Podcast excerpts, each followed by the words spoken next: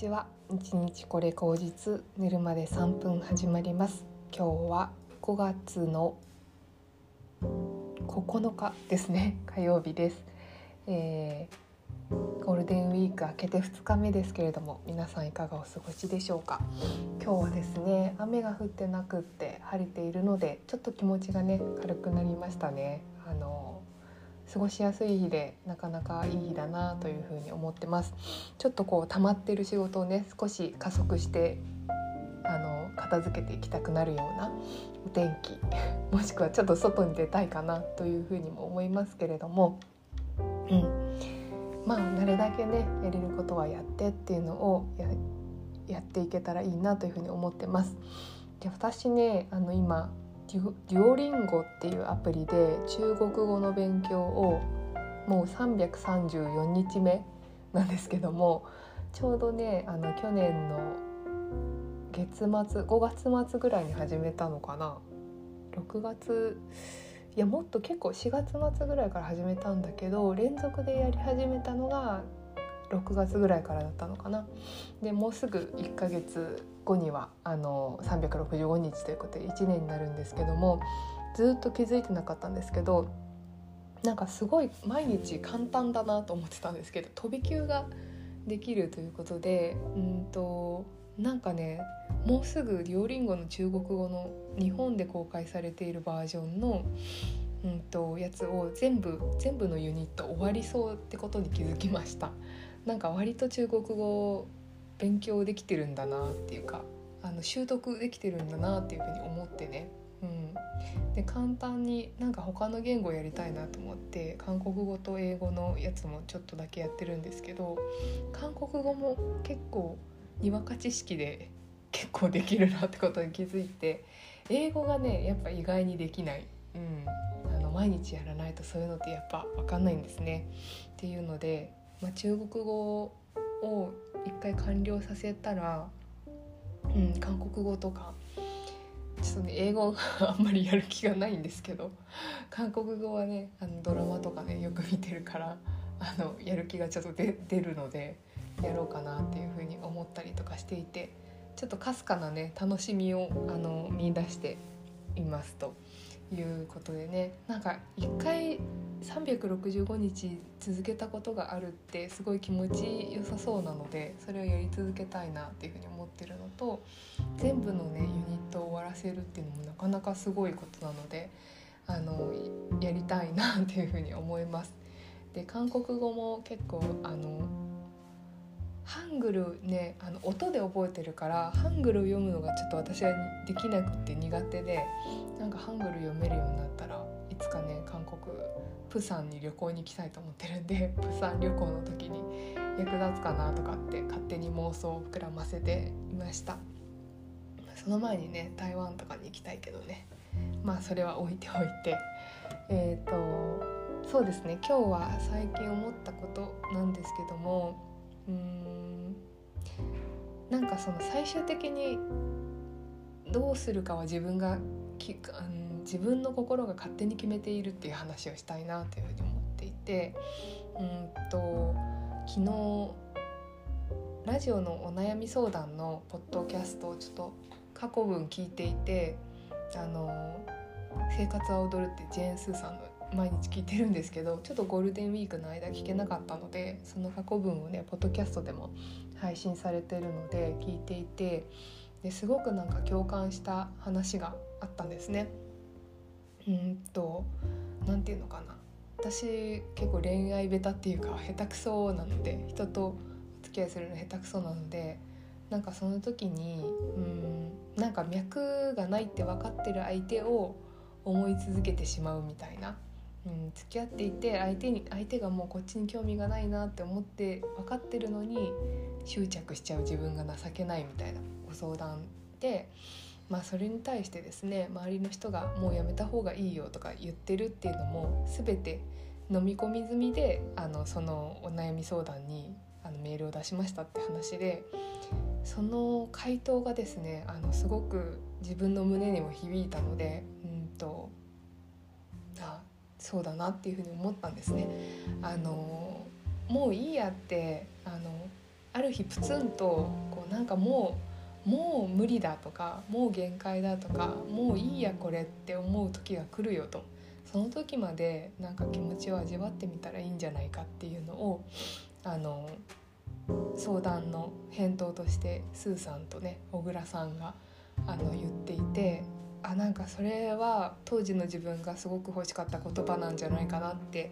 思ったんですよね。自分の過去もそういうことがあったので。うん。なんか本当にあの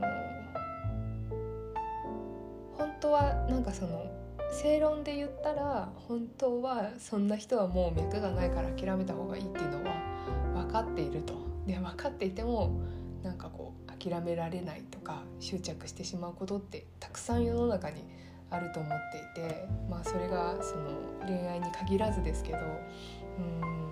なんか〇〇になりたかったとかこうしたかったっていうねことだったり例えばわかんないですけどどうしてもアイドルになりたかったとかっていう人がいたりとかどうしてもあの学校に行きたかったっていう思いとかそういうのってあるじゃないですか。自分の実力とかその前提条件が全然違くってもあの諦めきれないことみたいなことをうんそういうことに直面して悩んでる周りの人がなんかそういう人に対してうん無理だから諦めなよみたいなそいついいやつじゃないよとかそんなとこ行っても無駄だよみたいなことって言っちゃえばすごい簡単なことだしもう本人も重々分かっていることだと思うんですよね。でもなんかうん諦めどうしても諦めきれないことって絶対あると思っていてでその時にうんだからそその時って本当のどうした方がいいかっていうことはあの絶対自分が知ってるんだけれどもうんなんか最後プツッと切れるどうするかっていうのはやっぱりうん自分が最後心がポキッと折れるっていうかそうそうだなってもう諦めようとかっていう風になる時まで待ってもいいんじゃないかなっていうのはすごく思ったし私もそういうことを結局同じ道を歩んだんですよね。あの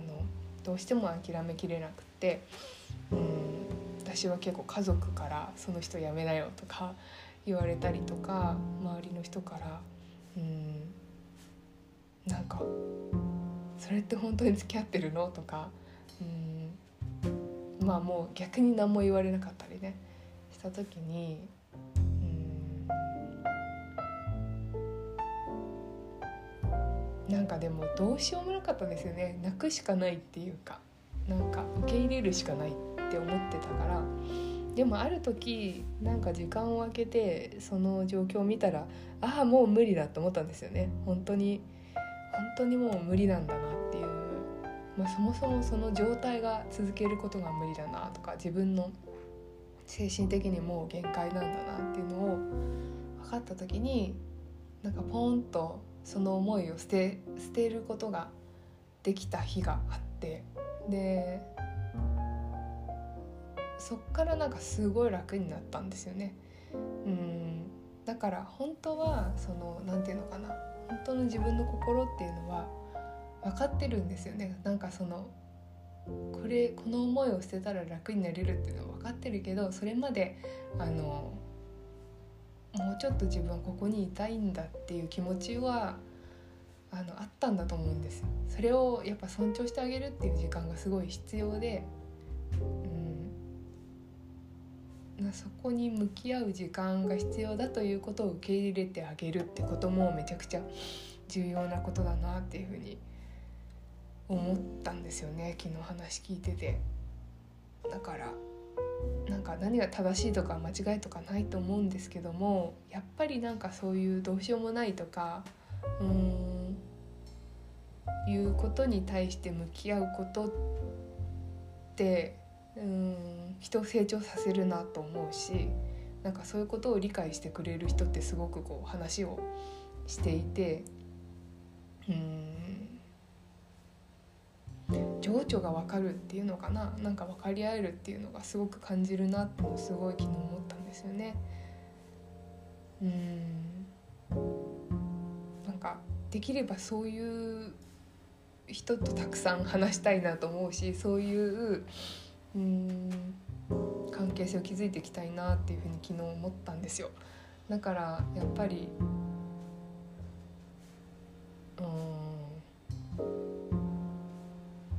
正しい正しくないはさておいて自分の心がここまでいけばあのもういいですっていうふうになることを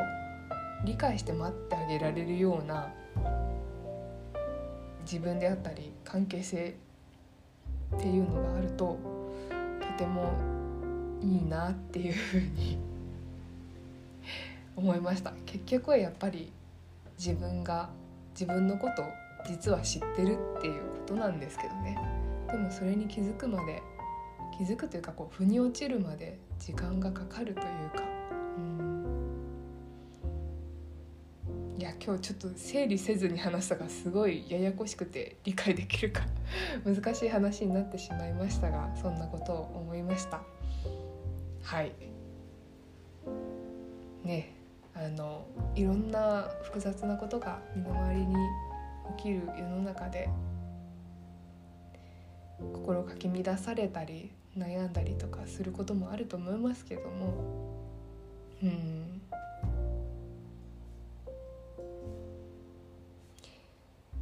片付けるという発想が必要な時ももちろんあるしその問題を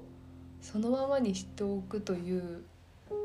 なんかなんていうのかな満足いくまで見守るみたいなことも必要だなっていうふうにすごく思いました。はい。そんなわけで今日ぐちゃぐちゃですけれども。はい。是非ねお悩み相談コーナーとか結構面白いのであのおすすめです。ポッドキャスト是非聞いてみてください。ではでは皆様今日も一日良い一日をお過ごしください。ではまた。